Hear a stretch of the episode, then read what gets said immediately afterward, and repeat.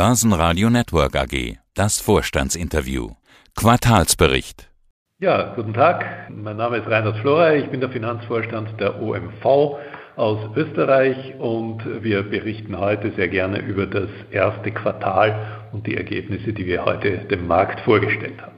Die spannendste Aussage im letzten Interview war, die OMV hat eine Neuaufstellung hin zu einem integrierten Kohlewasserstoffkonzern. Die Öl- und Gasproduktion wird deutlich zurückgefahren und eine Transformation zu einem Chemiekonzern soll in den nächsten Jahren vollzogen werden. Lassen Sie uns hier an das letzte Interview anknüpfen. Darf ich das so zusammenfassen? Weg von der Ölproduktion und der Verbrennung hin zur neuen OMV, zur Öl- und Kohlenstoffveredelung? Ist das die einfachste Form? Ja, lassen Sie mich das vielleicht ein bisschen spezifizieren.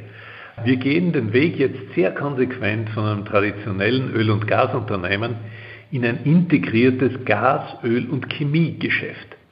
Das Chemiegeschäft hat hier ganz klar ein Übergewicht und das heißt auch, wie Sie es angedeutet haben, dass wir im Bereich der fossilen Kohlenwasserstoffe deutlich zurückschrauben, insbesondere was die Produktion von Treibstoffen betrifft.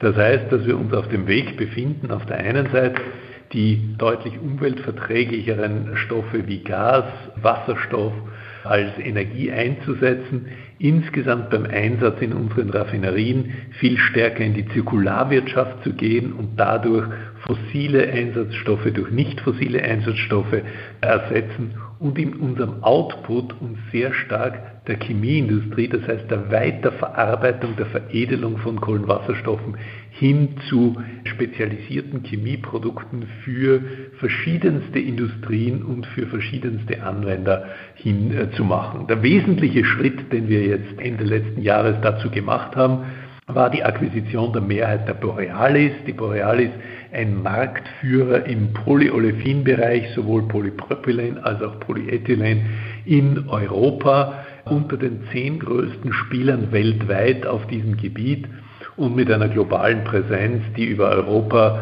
deutlich hinausgeht, nach Nordamerika, nach Asien und in den Mittleren Osten. Also um das zu vereinfachen, würde ich sagen, Sie produzieren nicht nur mehr das Mehl und beliefern den Bäcker, sondern Sie backen jetzt auch verschiedenste Arten von Teigwaren.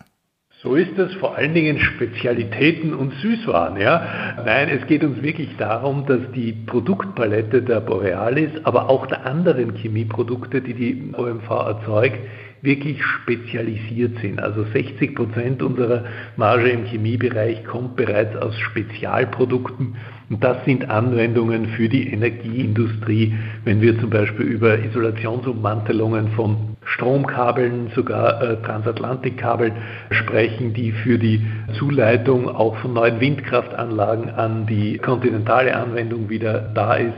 Das heißt, das sind solche Produkte und auf der anderen Seite natürlich Industrien wie die Automobilindustrie, wie äh, Medizinindustrie, das ganze Thema Healthcare äh, wird sehr stark mit diesen superreinen Spezialprodukten der Borealis beliefert, aber auch natürlich im Construction-Bereich und im Verpackungsbereich. Vielen Dank für die Beispiele. Danach hätte ich gleich noch gefragt und ich hätte, glaube ich, noch mehr Beispiele.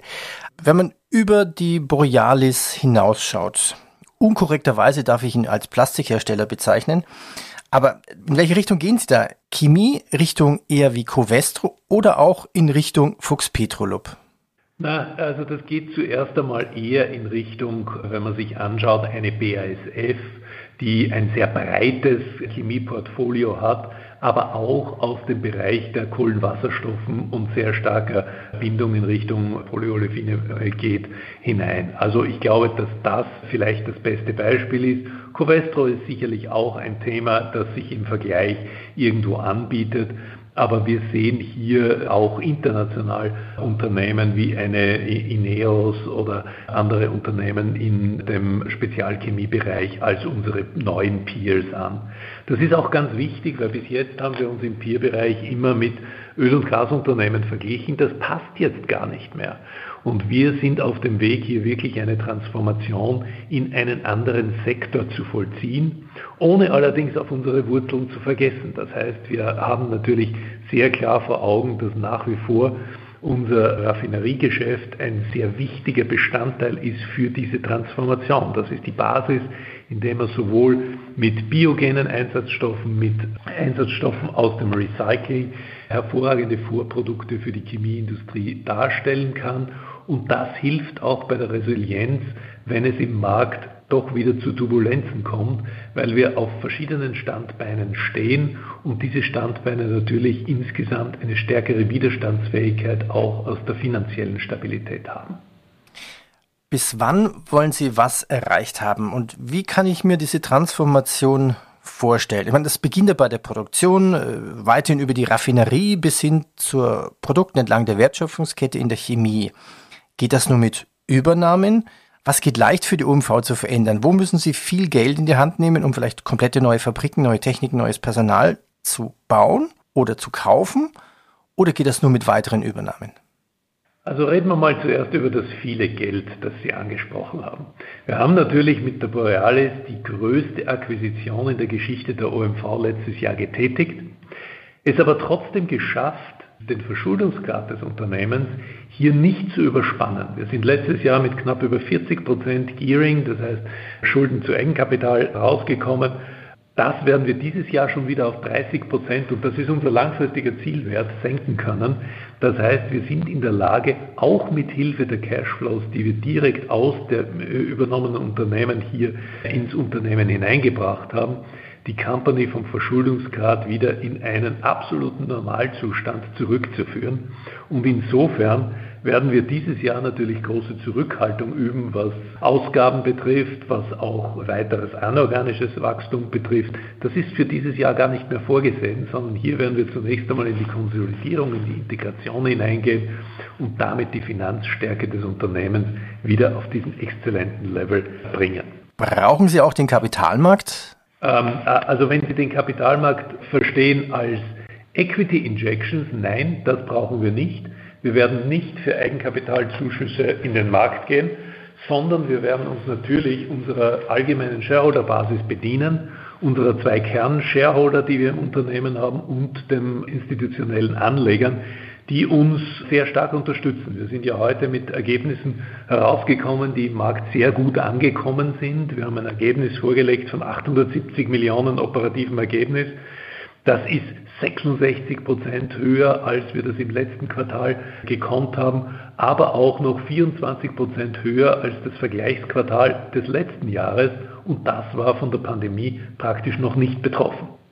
Jetzt hatte ich Sie ja gebremst. Sie wollten ja noch was zur Struktur sagen. Also, wie schaffen Sie es, aus einer Raffinerie vielleicht eine neue Fabrik zu machen oder eine anzudocken? Also die Raffinerie, wenn ich jetzt als Beispiel nehme, die Raffinerie Schwächert in Österreich nahe bei Wien, ist natürlich ein perfektes Sprungbrett. Wir haben in der Vergangenheit sehr stark in die Effizienz und in die Ausrichtung Richtung Petrochemie in diesem Unternehmen hier investiert. Und wir haben jetzt zwei weitere Transformationsschritte, die wir unmittelbar angestoßen haben. Die erste ist die sogenannte Zirkularwirtschaft. Das heißt, wir haben hier bereits eine Pilotanlage investiert, die es uns ermöglicht, über chemisches Recycling aus Plastikmüll einen wertvollen Rohstoff, nämlich synthetisches Rohöl zu produzieren, das wir als Ersatz vom fossilen Öl in der Raffinerie verarbeiten können für den gesamten Produktzyklus vom Treibstoff bis hin zur petrochemischen Grundsubstanz wie Olefinen, das heißt wie Propylen oder Ethylen.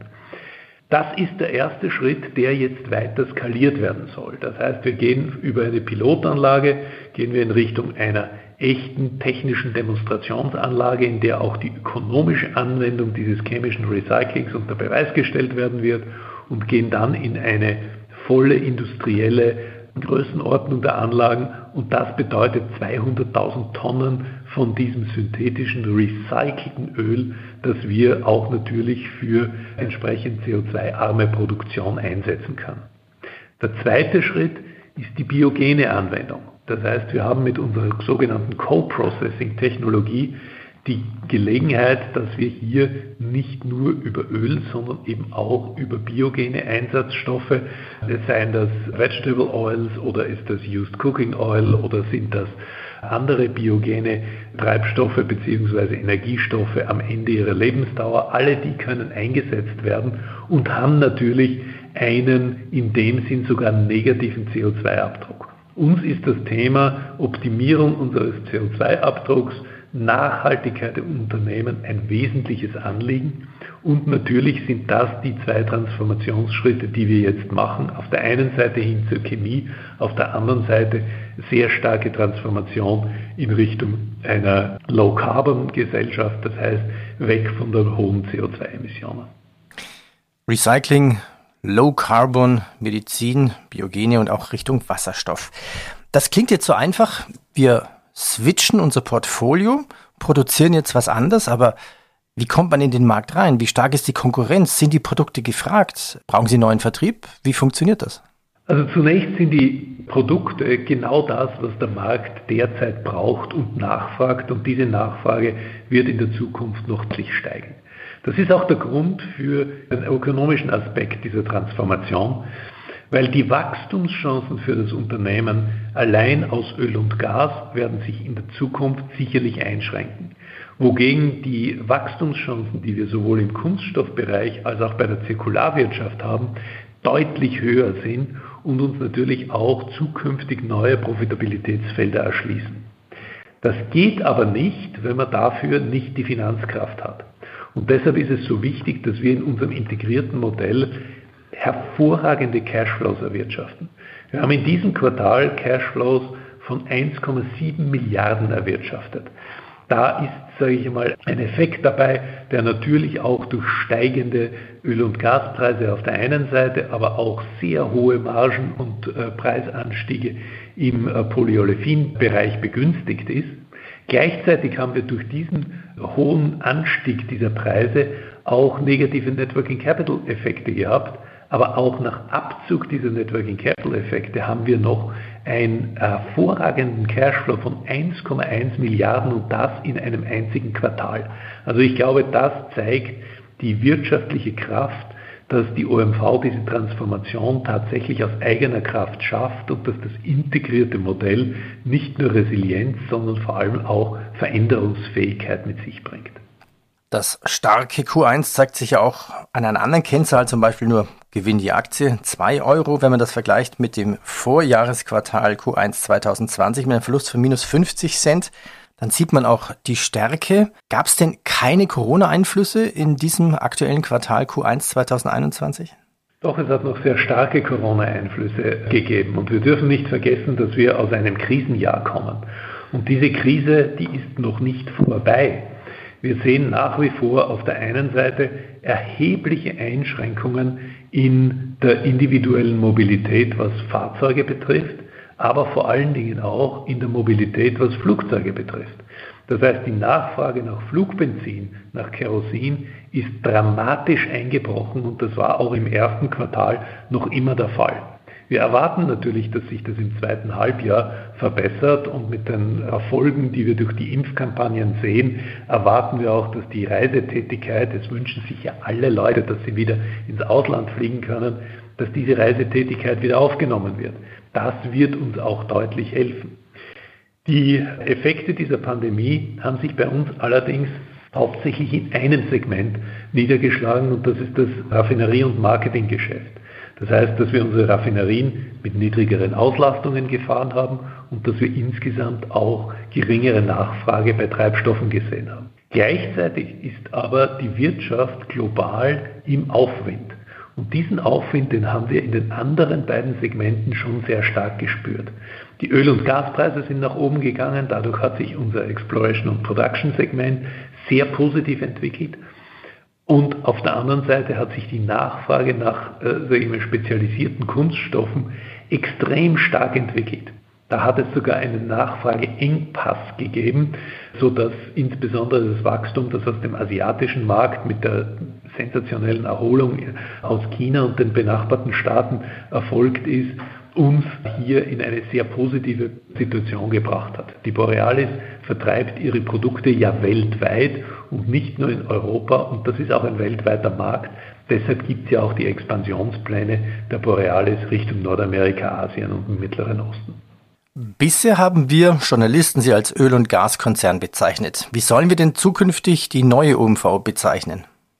Ähm, das wird sich, sage ich einmal, über die nächsten Jahre weisen. Wir sind sicher mit der Bezeichnung integrierter Chemiekonzern schon ganz zufrieden. Für uns ist aber wichtig, dass diese Integration tatsächlich den Spielraum lässt für unsere Aktivitäten der Transformation, auch im Explorations- und Produktionssegment wie auch im Raffineriesegment.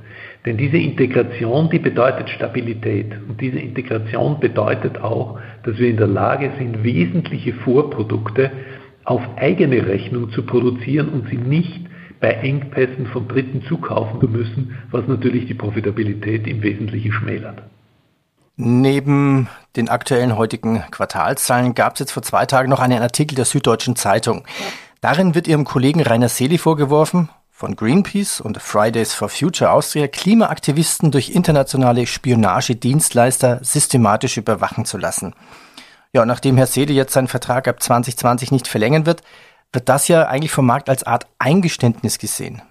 Also diese zwei Dinge haben grundsätzlich mal gar nichts miteinander zu tun. Herr Seele hat es, glaube ich, sehr klar gemacht, dass er aus persönlichen Gründen, aus familiären Gründen hier den Vertrag nicht verlängern wird, aber er bleibt ja noch bis Juni 2022 hier an Bord. Es war ja auch eine sehr erfolgreiche Periode, in der er das Unternehmen geführt hat. Die Vorwürfe, glaube ich, hat das Unternehmen ganz deutlich zurückgewiesen und ganz deutlich entkräftet. Es kann gar keine Rede davon sein, dass wir mit systematischer Bespitzelung hier aus diesem Unternehmen heraus arbeiten.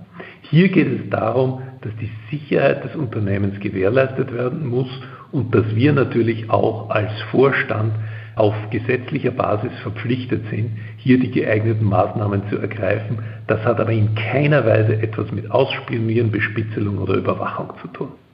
Ja, und die nächste Meldung war, was ist mit der Klage gegen die Rechercheplattform Dossier, die Sie jetzt zurückgezogen haben?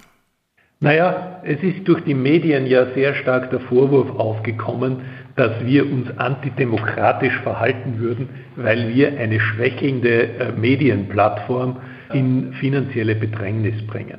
Das ist überhaupt nicht unsere Absicht. Unsere Absicht mit dieser Klage, und sie war natürlich durch Falschaussagen, die da getätigt worden sind, auch entsprechend rechtlich erforderlich, dass wir uns hier wehren, war ganz klar zu sagen, wir wollen die Wahrheit über insbesondere die Borealis-Transaktion hier in den Medien haben und nicht den Vorwurf, der vollkommen aus der Luft gegriffen ist, dass wir hier zu viel bezahlt hätten.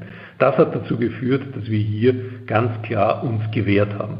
Es ist aber in keiner Weise unsere Absicht, dass wir hier die Vielfalt der Medien oder auch die kritische Berichterstattung dadurch einschränken, dass aufgrund einer Klage sich ein Medium, nur weil es finanziell schwach ist, sich bedroht fühlt. Das war der Grund, warum wir das zurückgezogen haben. Das ist für Dossier sicher eine gute Nachricht. Das ändert aber nichts an unserer Kritik, dass einige der Darstellungen aus Dossier einfach nicht der Wahrheit entsprechen.